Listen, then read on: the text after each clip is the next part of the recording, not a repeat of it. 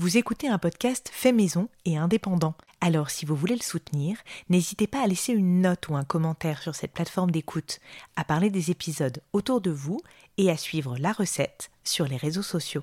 Merci. On va commencer? Je t'écoute, je suis prête.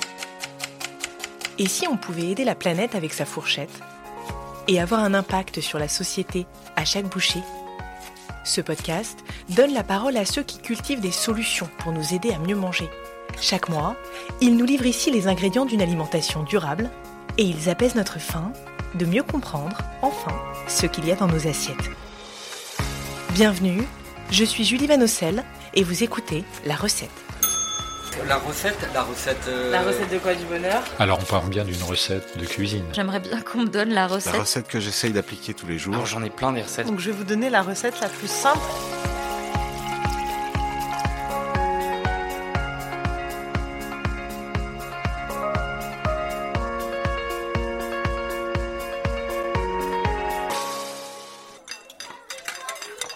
limonade. 8 millions.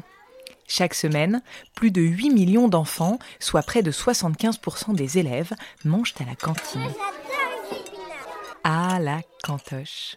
On a tous une anecdote, un souvenir, une histoire, et souvent la même appréciation peut mieux faire.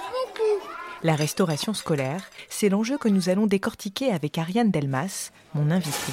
Aujourd'hui, velouté de potiron et croûtons. Dans cet épisode, la cofondatrice des Marmites Volantes nous emmène d'abord à Paris dans son restaurant où elle réinvente déjà depuis plusieurs années la pause déjeuner, sur place ou à emporter. Bonjour, messieurs, dames, bienvenue. À emporter? Oui, on va prendre un emporté, s'il vous plaît. Je vais vous demander un prénom. Elle nous racontera ensuite son combat pour une cantine C'est engagée. un menu qui est de saison, c'est-à-dire que en ce moment, car son entreprise livre aussi chaque jour à plus de 1600 écoliers des repas cuisinés à partir de produits bruts, bio et locaux dans des contenants consignés. Une petite révolution dans un secteur qui a bien du mal à se débarrasser de sa mauvaise réputation. Alors, comment fonctionne la restauration collective en France? Comment l'améliorer? À quel prix? Et d'ailleurs, bien manger à la cantine, qu'est-ce que ça change C'est de ma maison. Je suis Ariane Delmas, je suis cofondatrice et dirigeante de l'entreprise de restauration engagée Les Marmites Volantes. Ici, on est au restaurant des Marmites Volantes qui est situé à Jaurès, euh, dans le 19e euh, arrondissement euh, de Paris. Et on est ben, juste à l'entrée de la cuisine. Donc les bruits que vous entendez, c'est les bruits d'une cuisine de restaurant qui se prépare à démarrer le service. Euh, là, on a des sommités de romanesco grillées au four. C'est juste pour ajouter sur le brocamole, qui est notre version euh, locale du guacamole. Là, tout bêtement, du pain qui nous restait euh, des services d'avant, parce qu'on est dans un restaurant, dans un restaurant, il reste toujours du pain. Aujourd'hui, on l'a transformé en crouton, mais on peut le transformer en chapelure, on le transforme en tout. C'est la mousse au chocolat Albaroc qui permet d'utiliser et les jaunes et les blancs des œufs. Donc c'est super comme anti-gaspi. Je vais prendre une petite, euh, petite mousse au chocolat en plus parce que euh, voilà, je vois qu'il y a des petites choses au chocolat donc euh, j'en profite. C'est parti. Je vous laisse patienter. Dès que c'est prêt, on vous l'amène. Bonjour Ariane, Bonjour Julie. Merci beaucoup de me recevoir à Paris, je suis ravie de te rencontrer. Ariane, tu diriges les Marmites Volantes, une entreprise aux multiples activités. Tu as par exemple euh, un restaurant dans le 19e arrondissement de Paris, euh, où nous sommes aujourd'hui, mais aussi une cuisine centrale dans laquelle euh, vous préparez des repas pour les cantines scolaires. Votre credo ici, ce sont les plats bons pour la santé et la planète, car Ariane, tu es surtout une militante de l'alimentation durable, et tu as d'ailleurs dit récemment que pour toi, manger est un outil pour changer le monde. Alors ça tombe bien, Ariane, tu es au bon endroit aujourd'hui sur ce podcast. Et dis-moi, comment tu fais, toi, pour changer le monde en mangeant? Alors, euh, changer le monde en mangeant, c'est à la fois très vaste et en même temps euh, quelque chose de très simple parce que manger, c'est ben, 3, 4 fois par jour. En fait, l'importance, l'urgence de changer nos comportements pour que euh, notre planète puisse survivre et que nous, on puisse survivre sur notre planète, il y a plein de choses qu'on doit changer. Mais l'alimentation, parce que c'est du quotidien, parce que ça concerne tous les âges, tous les, tout le monde sur cette planète doit manger, a besoin de manger. Euh, et je pense que tout le monde a la responsabilité de s'interroger sur ce qu'il mange euh, et de qu'est-ce qu'on peut faire bouger pour euh, avoir une alimentation qui soit plus durable.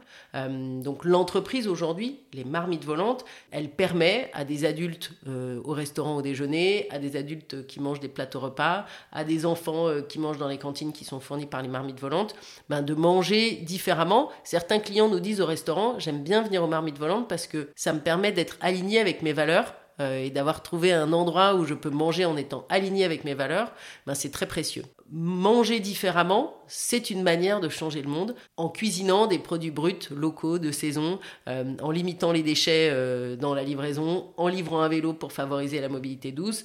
Et puis aussi en créant un cadre de travail où restauration n'est pas égale à exploitation, mais plutôt préservation des ressources humaines, comme on aime à dire aux marmites volantes. Avant que tu me parles justement des marmites volantes et, euh, qu'on rentre dans le vif du sujet, est-ce que tu peux d'abord me parler un petit peu de toi euh, Où as-tu grandi et quels plats ont bercé ton enfance? Écoute, mon souvenir, c'est que on allait au marché le week-end avec maman. Euh, et je me souviens de l'excitation de ma mère sur les produits, les premiers petits pois de la saison et le fait de faire un vœu quand on mange pour la première fois de l'année, euh, un petit pois, mais ça marche aussi avec les clémentines, euh, les asperges, etc. Donc il y avait une relation euh, à l'alimentation qui commençait par le produit brut. Donc en début de semaine, on cuisinait ce qui avait été acheté au marché, puis bon, en milieu de semaine et fin de semaine, on était plutôt sur coquillettes jambon. y avait, c'était le début des plats cuisinés surgelés. Ça nous arrivait d'avoir ça dans les congélateurs et de manger ça. Donc j'ai pas été élevé dans une famille de puristes où on fait euh, toute la cuisine et tous les goûts euh, sont développés autour de la table lors du dîner le soir. Moi, j'ai souvenir que euh, le dîner, c'était aussi un moment où on se parlait tous les quatre en fait. Euh, moi j'ai été élevé, j'avais pas de télé chez moi, euh, il n'y avait pas d'écran non plus, hein, vu mon âge à l'époque c'était télé ou rien. et du coup c'était le, repas, c'était manger et se nourrir, mais c'était aussi un moment où on était rassemblés. Et je pense que c'est aussi de là que vient l'idée que partager un repas, c'est partager plein d'autres choses. Alors justement, tu nous as parlé de la cuisine chez toi. Mais est-ce que tu mangeais à la cantine, Ariane Et quels souvenirs gardes-tu euh, de la cantine? Oui, j'ai mangé à la cantine et j'ai des souvenirs mitigés. Euh, j'ai des souvenirs justement de moments euh, bon, pas très agréables en fait. je me souviens que des trucs que j'aimais pas par exemple. Je me souviens pas de, de, produits ou de repas où je trouvais ça génial. Bon, je mets entre parenthèses les frites parce que bon, y avait quand même un truc sur la frite qui est toujours vrai avec les enfants aujourd'hui. Mais j'ai le souvenir de betteraves trop cuites j'ai le souvenir de ces œufs qui étaient cachés dans les épinards à la crème, là. On était déjà dans l'ère de la cantine industrielle, hein, euh, fait dans des, dans des conditions et avec des produits où on cherche surtout à ce que la cantine scolaire, elle coûte pas trop cher. Le sujet de savoir si c'était durable, gourmand, etc., je sais pas si c'était vraiment une préoccupation du moment, c'était plutôt de... Il fallait que les enfants mangent, quoi, et qu'ils aient pas faim à la sortie.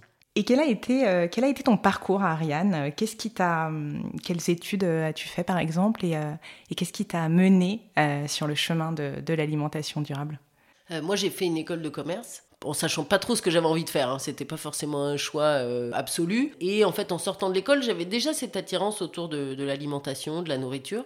J'ai commencé par travailler place de la Madeleine, chez un des grands épiciers de la place, Fauchon en fait, c'était la découverte d'un monde que je ne connaissais pas. C'est le monde des, des, des, ben, étoiles. Euh, je, je, cite souvent l'exemple de la polenta à la truffe, euh, du foie gras. Enfin, bon, j'avais bien conscience que c'était de l'alimentation de luxe. Et en parallèle de ça, euh, je me suis intéressée parce que j'ai eu des activités militantes euh, à euh, ben, comment on nourrit des militants en grande quantité avec des budgets petits. et progressivement, on a monté une association. En fait, dans mon parcours de militante, j'ai rencontré plein de luttes différentes. J'ai rencontré des gens qui portaient des luttes environnementales, des luttes sociales. Et je me disais, mais ils ont raison, tous ces gens. ils, ils sont en action pour un autre monde. Et finalement, nourrir ces militants, c'était une manière de soutenir toutes ces luttes sans en choisir une en particulier. Je parle souvent de mon immersion dans un resto associatif à Marseille où j'ai été passer une semaine, euh, il y, a, vraiment plusieurs années. On était le matin, on est allé euh, cueillir des légumes dans les champs, on les a cuisinés l'après-midi et servis euh, au restaurant le soir. Et en fait, cette action-là, en fait, cette chaîne de valeur autour de l'alimentation, c'était une expérience exceptionnel en fait. Aujourd'hui, ce que je suis, c'est le résultat d'un parcours où j'ai été inspiré à la fois par un parcours d'entreprise euh, classique, on va dire, mais aussi dans un univers de, militants et de gens qui font un monde différent déjà. Et cette expérience euh, à Marseille a, été peut-être un peu un, déclic. Est-ce que euh, tu peux nous raconter euh, la jeunesse des marmites volantes Comment ça s'est passé? Qui a eu l'idée Quand est-ce que, que vous avez créé ce projet? Tout à fait. Le déclic que j'ai eu en rentrant de cette semaine à Marseille, c'est de me dire, c'est possible de faire un restaurant où on cuisine des produits bruts, locaux et de saison. Je crois que je suis rentrée avec cette conviction-là. Et puis j'ai commencé à me dire, ok, c'est bon, j'ai envie de créer un projet autour de ça. Je ne le ferai pas seul parce que moi, je suis, j'ai besoin des autres pour, euh, pour, pour vivre. Et donc j'ai rencontré mes associés. Euh, la première que j'ai rencontrée, c'est Madalena, par euh, des relations qui nous ont dit, vous vous intéressez toutes les deux à la nourriture, vous devriez vous parler. Et puis, presque un an après, on a rencontré euh, Lélio et Bertrand. C'est les parents de Lélio, via les parents de Mada, qui nous ont mis en relation. Donc, ce n'est pas du tout des amis de toujours, c'est des relations qui étaient liées aussi à nos centres d'intérêt. Et la première fois qu'on s'est vus tous les quatre, je me souviens très bien, c'était chez moi. euh, ils sont venus à l'apéro. On s'est séparés à 2 heures du matin en se disant Je crois qu'on tient un truc, rendez-vous la semaine prochaine, même heure, même endroit. Lélio et Bertrand, ça faisait déjà 18 mois qu'ils expérimentaient un projet autour de livraison de repas en entreprise avec des vélos. Donc ils sont venus avec cette expérimentation. Madalena, elle avait un parcours euh, qui était plutôt lié euh, au social. Elle a travaillé assez longtemps dans des structures d'aide sociale. Et puis moi, j'avais mon parcours d'entreprise plus classique. Et à nous quatre, franchement, en 3-4 mois, on avait un business plan euh, ben, qui tenait la route, on va dire, euh, avec des perspectives de, à la fois de rentabilité, mais d'engagement fort. Et ça a été une rencontre un peu de coup de foudre de valeur, quoi, si je puis dire. Et donc ça, c'était il, y a- il y a combien de temps, euh, cette rencontre?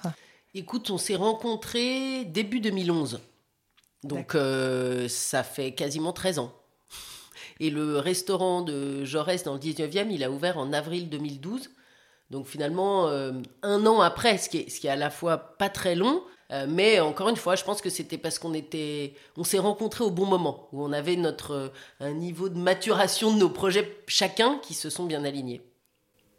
Alors justement, à quoi ressemble aujourd'hui, euh, 13 ans plus tard, c'est ça, l'activité des marmites volantes? Si j'ai bien compris, c'est un, un projet qui ne ressemble à aucun autre. Vous avez plein d'activités. Est-ce que, euh, est-ce que tu peux nous raconter comment ça marche aujourd'hui, les marmites volantes? Qu'est-ce que vous faites? Alors, aujourd'hui, on a toujours le restaurant de Jaurès, donc qui a, ouvert en avril 2012. Dans ce, restaurant, il est ouvert du lundi au vendredi au déjeuner exclusivement. Et pour équilibrer le modèle économique, euh, on avait dès le départ construit cette activité de livraison de petites marmites dans, dans les entreprises. Donc, euh, au restaurant de Jaurès, il y a une partie de l'activité, c'est un restaurant classique. Vous pouvez venir quand vous avez faim entre midi et 14 heures. Et l'autre partie de l'activité, c'est du plateau repas. Et on livre des repas à partager avec des vraies assiettes, des vrais couverts. Et on, remet aussi de la convivialité, du partage dans ce repas-là. Et souvent euh, plutôt unitaire, chacun son plateau, tout en plastique ou en papier. Et, et on génère beaucoup de déchets. Euh, là, il y avait l'idée du partage et aussi de se régaler ensemble. Donc ça, c'est ce qui se passe euh, dans le 19e. Euh, et puis, depuis six ans, on a construit une activité de restauration scolaire. Donc, euh, on livre des écoles euh, avec des repas. Donc, en fait, on a décliné notre, nos petites marmites. On les a en fait fait évoluer dans des bacs gastronormes pour des questions de standards, de frigo et de four. Mais avec les mêmes valeurs, on cuisine des produits bruts et locaux pour les enfants. On les livre à vélo dans des contenants consignés. Et aujourd'hui, cette activité, elle nourrit 1600 enfants chaque jour. Et elle est en forte croissance parce que c'est aussi un axe sur lequel on a envie d'avancer. Alors, euh, s'attaquer à la restauration collective, c'est hyper ambitieux. J'ai presque envie de dire en tant que maman que c'est urgent. Est-ce que euh, tu peux nous expliquer d'abord peut-être comment ça marche aujourd'hui la cantine? Pourquoi on a cette image justement de, euh, plats qui sont euh, pas toujours très bons? Comment ça se passe globalement aujourd'hui l'approvisionnement des cantines en France? Est-ce que tu peux, tu peux nous expliquer un petit peu pour ceux qui, qui ne savent pas? Bon, la cantine scolaire. Alors, il y a, un peu, il y a plusieurs sujets. Il y a les écoles publiques et les écoles privées. En tout cas, pour les écoles publiques qui représentent la grande majorité des enfants, une mairie pour que les enfants aient à manger à l'heure du repas, elle a le choix. Soit elle l'internalise, ça s'appelle une régie municipale. Donc, euh, en interne, ils ont une cuisine, ils ont des salariés de la mairie qui cuisinent et puis qui soit cuisinent dans chaque école, soit cuisinent dans une cuisine centrale et livrent les repas. Soit euh, la mairie dit en fait je, ne sais pas faire ou euh, on a essayé puis on n'a pas réussi et donc ils sous-traitent cette mission à un prestataire via un marché public. Euh, et les prestataires auxquels euh, ils ont accès aujourd'hui, ben, il y en a de plein de sortes différentes. Il y a les quelques gros nationaux que, qu'on connaît, euh, et puis il y a aussi des opérateurs de taille plus raisonnable, qui sont souvent régionaux, locaux. nous, on a effectivement, on est, on est un acteur privé, donc on est assimilé à ces, ces, ces prestataires. pour nourrir des écoles publiques, il faut répondre à des marchés publics. Et ben, pour des structures comme les nôtres, c'est, c'est un chemin long et semé d'embûches. C'est aussi pour ça que nous, on s'est, construit au départ dans cette activité avec des écoles privées qui n'ont pas besoin de passer des marchés publics selon la réglementation. Notre cuisine centrale, elle nourrit majoritairement des enfants d'écoles privées. Là, on est à deux doigts de signer notre premier marché public et on espère que ce sera le premier d'une longue série puisque mieux nourrir le monde, c'est tous les enfants qui sont concernés. Et après, quand tu dis la raison pour laquelle euh, on en a à la fois une mauvaise image, des mauvais souvenirs, et aussi une réalité aujourd'hui, il y a plein d'enfants qui trouvent que la cantine, c'est pas bon. La cantine d'aujourd'hui, elle est le résultat de deux choses en même temps. Euh, à la fois de, collectivités qui, euh, ben, pour des questions budgétaires, n'ont pas mis beaucoup d'argent, et donc d'en face, des acteurs industriels qui ont répondu dans les cahiers des charges imposés. Aujourd'hui, euh, euh, je veux dire, il faut savoir qu'il y a des mairies qui proposent des, marchés publics avec 2,90 euros de budget pour nourrir un enfant. Bon, bah, avec 20% de bio obligatoire imposé par la loi Egalim, n'importe quel acteur, s'il veut tenir ce budget-là, il va forcément rogner sur la qualité de certains, certains produits, sur la manière de gérer sa cuisine centrale, euh, etc. C'est un exemple de prix qui peut apparaître dans un marché public, mais c'est aussi pour, pour, pour quand même mettre sur la table le sujet de l'argent. L'alimentation durable, oui, ça coûte plus cher que, en gros, de mettre de la merde dans les assiettes des enfants, il faut dire quand même la vérité. Mais en fait, ce, ce surcoût qui est perçu comme un surcoût, bah en fait, euh, c'est moins de problèmes de santé plus tard, c'est des enfants qui sont éduqués à comment on mange aujourd'hui, parce que ces enfants-là, ben, évidemment, c'est les adultes de demain. Aujourd'hui, il y a deux modèles. Il y a la régie municipale, le gros acteur industriel. En fait, il y a plus que deux manières de faire. Euh, il faut inventer ces nouvelles manières. Et nous, c'est ce qui nous anime aux marmites volantes on essaye d'assumer notre rôle euh, ben, de trublion de la restauration collective. Euh, oui, c'est possible de faire de la cantine scolaire durable, gourmande et compétitive. Notre coût matière aux marmites volantes, euh, il est d'un euro 90 pour un repas. Donc c'est complètement dans la moyenne du marché. Et pourtant, aujourd'hui, on propose plus de 60% de bio en valeur dans les assiettes des enfants. Une des pistes, c'est effectivement de mettre un peu moins de protéines animales qui vaut cher, un peu plus de végétariens et de s'approvisionner en circuit court. En fait, il y a, des solutions et, et, c'est pas si compliqué que ça. Et en plus, on se régale. Parce qu'en l'occurrence, le végétarien, ça peut être bon et gourmand. Euh, c'est pas une punition d'enlever la viande de l'assiette. Parce que c'est pas comme ça qu'on conçoit nos menus végétariens. Il y a des solutions, ça tombe bien, on est là pour en parler.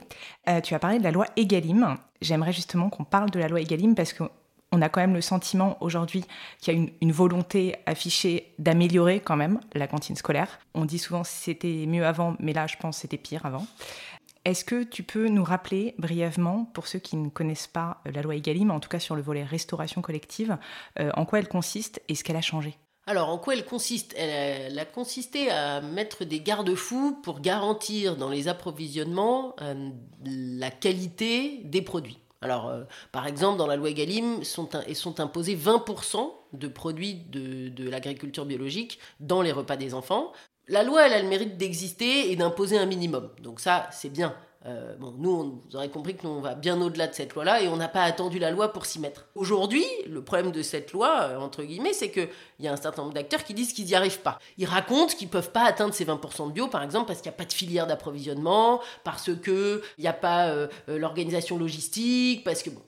Oui, peut-être que pour faire 60 000 repas jour, en fait, la manière de concevoir les approvisionnements, c'est hyper compliqué. Et en plus, quand on est lié avec des acteurs de l'agro-industrie, euh, ben, changer les règles en cours de contrat, c'est compliqué. En fait, si aujourd'hui, au début de l'année, vous avez promis à un gros acteur de lui acheter, euh, j'en sais rien, 200 tonnes de carottes, si au milieu de l'année, vous lui dites Ah, en fait, je voudrais un peu faire du bio au milieu des 200 tonnes, euh, ben, le contrat initial, les volumes et les prix signés au départ, ça vole en éclats. Et du coup, le, prestataire de restauration collective privée, il dit ah non, il faut pas que je touche à ce contrat, sinon vous comprenez, mes carottes elles vont changer de prix, ça déséquilibre tout mon modèle.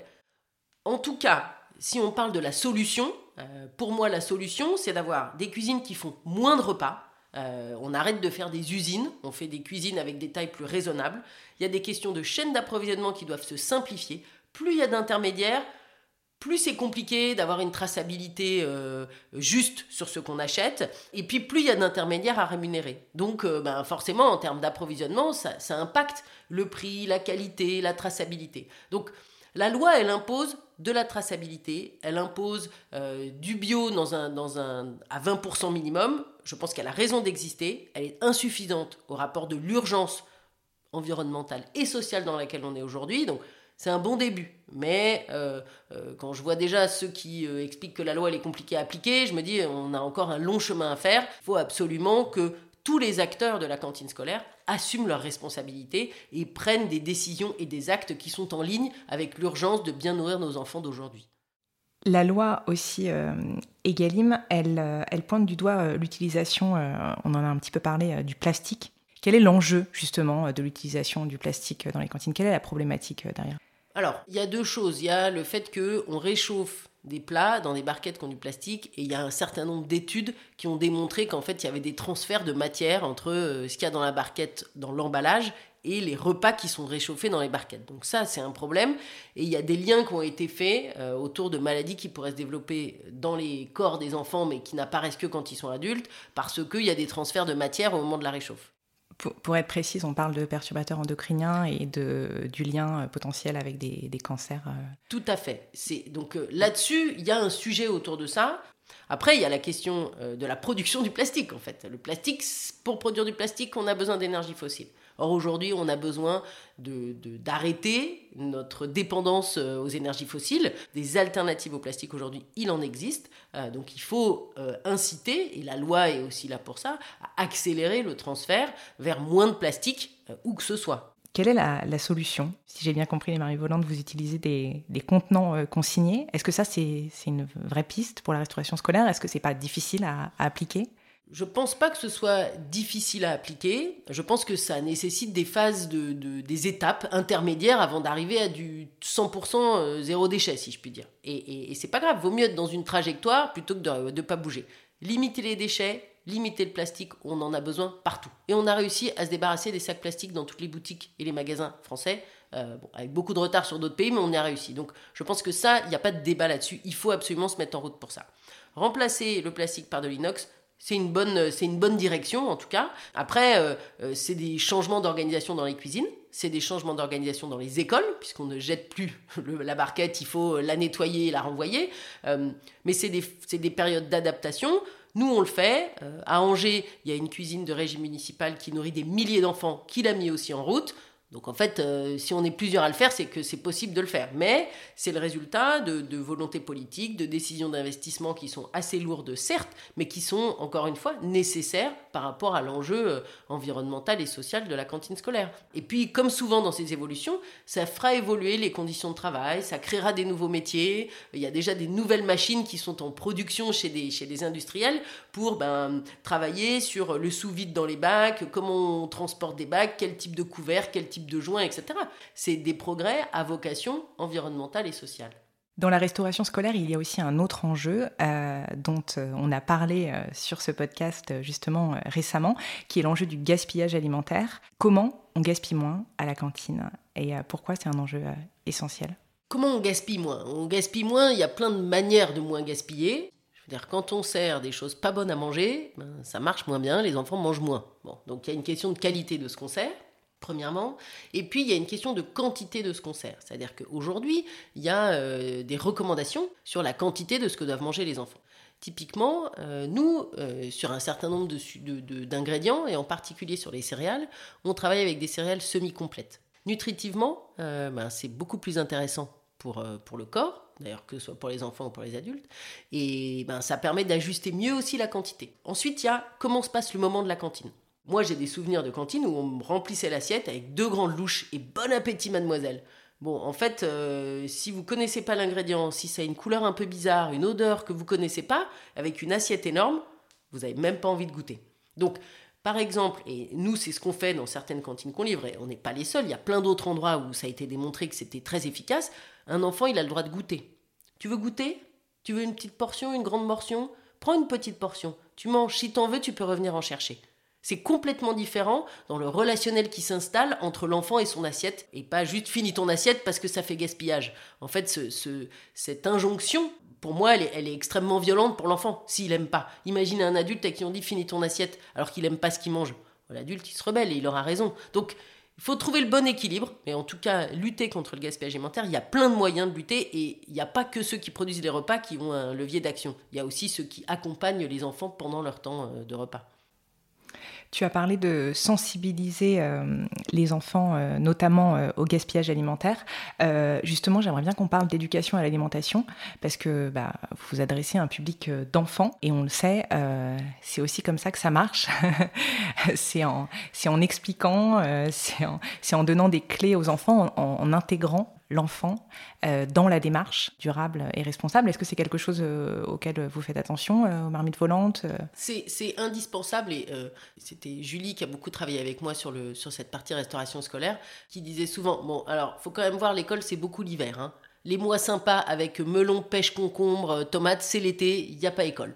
Donc si on veut faire manger des fruits et des légumes de saison aux enfants et que c'est beaucoup entre octobre et euh, janvier par exemple, si on n'explique pas pourquoi aux enfants ils vont manger des lentilles, de la courge et de la carotte pendant 4-5 mois, assaisonnés différemment mais quand même euh, un peu tout le temps la même chose, si on leur explique pas aux enfants, ça marche pas.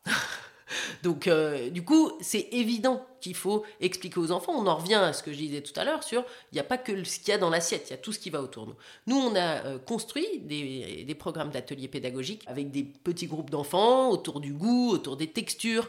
Tout ça, euh, ça marche euh, dès 3-4 ans, même jusqu'à l'adolescence. Et puis, il y a faire venir les enfants dans notre cuisine centrale. L'année dernière, on a accueilli une demi-classe qui est venue voir comment on, on produit les repas.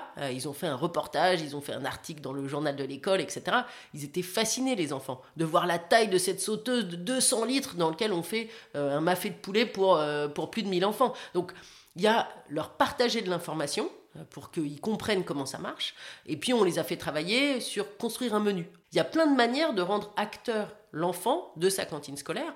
Et puis, le projet sur lequel on travaille avec une école, c'est d'emmener les enfants chez une maraîchère pour leur faire suivre le chemin de la carotte euh, qui pousse dans la terre euh, euh, à côté de Beauvais chez Marie jusqu'à la carotte râpée qui arrive dans leur assiette. On sent que les enfants, ils ont envie d'apprendre, de découvrir, et puis ils ramènent des informations à la maison. Et on a eu des retours de parents qui, étaient, qui nous ont écrit en disant Mais qu'est-ce qu'il y a dans la soupe? Mon fils me parle de votre soupe, je ne comprends pas. Donc on a partagé la recette, et la réaction du. Je crois que c'était le papa qui nous disait Mais je comprends pas, il y a que des légumes en fait et, un peu d'épices. Il n'y a, y a, pas de bouillon, vous mettez pas de crème fraîche, vous mettez pas. Euh, il dit bah non, dans cette recette-là, on n'en met pas. Ah, c'est aussi simple que ça. Il dit ben oui, c'est aussi simple que ça. Mais alors, c'est quoi la recette de cette soupe? Bah, en l'occurrence là, c'était de la courge euh, qui était cuisinée et je crois qu'il y avait euh, un peu de curry et du curcuma parce qu'en fait euh, la courge on en cuisine quand même beaucoup pendant l'hiver donc de temps en temps elle est complètement nature mais elle est souvent assortie avec des épices et on y ajoute parfois des croutons. Je pense que c'est aussi simple que ça de faire une bonne soupe et finalement cette soupe là les enfants ils l'aiment et c'est ça la bonne nouvelle. Et est-ce que, on a parlé de la soupe, mais qu'est-ce que les enfants mangent d'autre quand c'est les marmites volantes qui cuisinent? Est-ce que tu peux nous donner un exemple de repas oui, alors les, repas qu'on produit, ils s'inscrivent dans un plan alimentaire hein, qui est validé par une diététicienne, ça c'est une obligation légale. Donc chaque repas doit contenir un, un, ingrédient cru, donc ça peut être une crudité ou un fruit frais. Chaque repas doit contenir un produit laitier, peu importe sa forme. Hier, par exemple, les enfants, euh, ils ont eu un menu dans lequel il y avait euh, en entrée, euh, il y avait une salade de betterave. on avait mis du maïs et de la betterave dans une, une, sauce qui était plutôt crémeuse à base de fromage frais. en plat, ils ont eu une, un feuilleté australien dans lequel il y avait une compotée de viande avec des petits cubes de pommes de terre et de carottes. Il y avait une version végétarienne avec des champignons pour euh, les enfants qui mangent pas de viande. Euh, et donc ça, c'est nous qui avons fait le... Enfin, on a acheté la pâte feuilletée et c'est nous qui avons fait le montage euh, de, de, cette tourte, en fait. C'était accompagné d'une salade verte. et puis, en dessert, il y avait fruits de saison. Je crois qu'hier, ils ont eu les dernières reines Claude et des poires. Dans un repas comme ça, peut-être que tous les enfants n'auront pas tout mangé. Moi, il se trouve qu'hier, j'étais dans une école et en fait, j'ai vu des enfants venir se resservir, enfin, demander du feuilleté. En disant c'était trop bon, est-ce que je peux en avoir encore? Bon, bah, en fait, euh, bon, la betterave, beaucoup moins de demandes sur le rabbin, il faut quand même se dire la vérité. Euh, on est fort, mais je suis pas sûre qu'on ait réussi à faire aimer la betterave à tous les enfants. Mais typiquement, ce feuilleté à la viande, euh, quel plaisir de voir un enfant dire j'ai beaucoup aimé, est-ce que je peux en avoir encore? Franchement, c'est le rêve de tout, tout cantinière ou cantinier. Pourquoi ça n'a pas été fait avant? On voit bien la manière dont ça fonctionne aujourd'hui. Ça fonctionne comme ça depuis des années. C'est que ça ne doit pas être si facile. Sinon, il y aurait plein d'acteurs comme vous sur, le, sur le marché. Pourquoi le, système aujourd'hui est si difficile à changer? Alors, il y, a évidemment plusieurs explications. D'abord, la prise de conscience de l'alimentation durable, elle est pour un grand nombre de gens très récente. Souvenez-vous, au moment des confinements, ah, les gens découvraient qu'il y avait des fermes à côté de chez eux. Déjà, la prise de conscience et l'enjeu de l'alimentation durable, oui, il est prégnant dans l'esprit de certains depuis très longtemps, mais l'accélération dans l'esprit euh, général des citoyens français et des hommes et des femmes politiques, pour moi, il est récent. La deuxième chose, c'est que le système actuel, il permet à des entreprises de très bien gagner leur vie. Elles n'ont pas d'intérêt à remettre en cause ce sujet-là. Ce qui change aujourd'hui, c'est que la question de la mission des entreprises, le sens que, veulent avoir les salariés quand ils viennent travailler le matin, c'est devenu de plus en plus prégnant. Donc, il y a une prise de conscience sur euh, l'alimentation durable, il y a une prise de conscience sur des salariés d'entreprises qui ont envie d'être dans des entreprises qui ne pensent pas que rentabilité, mais qui pensent aussi au sens, à la mission de ce qu'elles ont envie de porter. C'est pas simple de mettre de l'alimentation durable dans les cantines scolaires, mais c'est un vrai enjeu de société. C'est pas simple de changer euh, les habitudes euh, en général. C'est euh, une thématique dont on parle beaucoup justement sur ce podcast, la difficulté de faire autrement et de passer ce cap, voilà, de, de changer. Ariane, est-ce que tu peux me dire ce qui t'a le plus marqué depuis que tu travailles dans le secteur de l'alimentation? Alors, écoute Julie, je pense que ce qui m'a, le plus marqué et qui continue à me marquer, c'est qu'en fait, il y a plus de croyants que de pratiquants euh, dans cet univers de l'alimentation durable. À écouter tout le monde, tout le monde mange bio, tout le monde cherche à réduire ses quantités de viande pour manger de la meilleure viande, etc. Bon, euh, les chiffres euh, réels de consommation prouvent que c'est pas du tout le cas. Euh, c'est pas la première fois, c'est pas l'unique secteur dans lequel l'écart entre les croyances et, la pratique, il suffit de demander aux gens ce quelle chaîne de télévision ils regardent et puis de regarder les audiences médiamétrie, c'est en général pas du tout raccord. donc dans l'alimentation durable, c'est pareil. Après, je pense que l'importance, c'est que la prise de conscience, elle s'accélère. Euh, le fait qu'il y ait de plus en plus de gens qui disent qu'ils ont envie de mieux manger, je pense que c'est déjà un pas en avant pour que l'alimentation durable devienne la norme et que ce soit pas plus une exception. On doit se mobiliser à toutes les échelles, tous les acteurs doivent se mobiliser les restaurants, les restaurants collectifs, euh, à la maison, les filières, les producteurs, euh, y compris au niveau de l'Europe, qui aujourd'hui ne favorise pas assez l'agriculture durable par rapport à l'agriculture conventionnelle. Et est-ce que tu aurais euh, peut-être euh, des conseils à nous partager ou une action concrète euh, pour mieux manger chez soi ou, ailleurs, ou à la, à la cantine? Ben, Si je reste sur le thème de la cantine scolaire, j'ai envie de m'adresser aux parents en disant intéressez-vous à ce que mangent les enfants. Ok, lisez les menus, c'est déjà pas mal. Parlez avec vos enfants le soir de qu'est-ce qu'ils ont mangé à la cantine, de quoi se souviennent-ils, et puis questionnez le directeur de l'école, participez à des commissions menus, allez voir où sont produits les repas que mangent vos enfants, posez des questions, combien y a-t-il de produits frais dans l'assiette de mes enfants? Il faut savoir qu'aujourd'hui, euh, nous on a discuté avec des mairies qui faisaient le constat que à part les fruits frais, il n'y a rien de frais. C'est-à-dire même les carottes râpées, elles ne sont pas considérées comme fraîches parce qu'elles sortent d'une boîte. Donc intéressez-vous à ce que mangent vos enfants et interrogez les mères, au sens M-A-I-R-E-S. Les, collectivités, elles sont à l'écoute de leurs citoyens. Euh, et elles prioriseront les sujets et elles prioriseront les budgets aussi parce qu'on leur demandera de le faire. Donc en tant que parents, euh, on a chacun la responsabilité d'aller questionner ce qu'il se passe dans l'assiette de nos enfants. Je pense que c'est ça que j'aurais envie de leur dire. Et de la sauce. beaucoup. De quoi es-tu le plus fier aujourd'hui, euh, je crois que ce dont je suis le plus fier, c'est que 12 ans après, notre entreprise existe toujours et continue euh, d'innover, d'être pionnière euh, avec d'autres sur des secteurs euh, complexes. On en a parlé ensemble, c'est difficile les métiers dans lesquels on exerce, mais on a réussi à construire une organisation qui a subi beaucoup de, de sursauts, de soubresauts, de difficultés et aussi de succès. 12 ans plus tard, on est toujours là, on est 28 salariés aujourd'hui, On va pouvoir encore grandir, j'espère, dans les mois et les années qui viennent. Je trouve que je suis fière qu'on ait créé une structure qui ait permis de, de rendre accessible l'alimentation durable à un certain nombre de gens, pas encore assez à mon goût, mais on s'y attelle, euh, et euh, qui existe toujours. Je pense que ça, c'est une grande fierté. Ariane, ce podcast s'appelle La recette. Quelle recette voudrais-tu nous donner aujourd'hui ou aurais-tu aimé qu'on te donne peut-être? Il y a une recette que j'aime beaucoup, qui est la lasagne de polenta. Euh, la polenta, je l'ai goûtée, je crois, pour la première fois quand j'étais chez Fauchon avec de la truffe et du foie gras. Mais je l'ai goûtée une autre fois en lasagne végétarienne. Donc en fait, on fait de la polenta crémeuse euh, et après, on l'utilise euh, ben, comme de la pâte à lasagne et on met des couches de polenta crémeuse et des couches de légumes, de sauce tomate. Euh, on remet une couche de lasagne de polenta, on remet du légume et on gratine par-dessus avec du fromage, euh, des graines de courge. Donc c'est une lasagne végétarienne. Euh, c'est moins cher pour le porte-monnaie, moins cher pour la planète. Euh, et ça reste très gourmand. Et on peut y mettre tous les légumes qu'on aime en fonction de ce qu'on a dans le frigo ou de ce qu'aiment ou pas les enfants qu'on a envie de nourrir avec une lasagne de polenta. Merci beaucoup pour cette recette, Ariane. Merci aussi pour cette interview. Merci d'avoir accepté mon invitation et bonne continuation. Merci à toi, Julie. Merci pour votre écoute. Cet épisode était le dernier de la première saison du podcast La recette, mais si vous avez encore une petite faim, le mois prochain, je vous propose un épisode bonus. Je ne vous en dis pas plus. À très bientôt.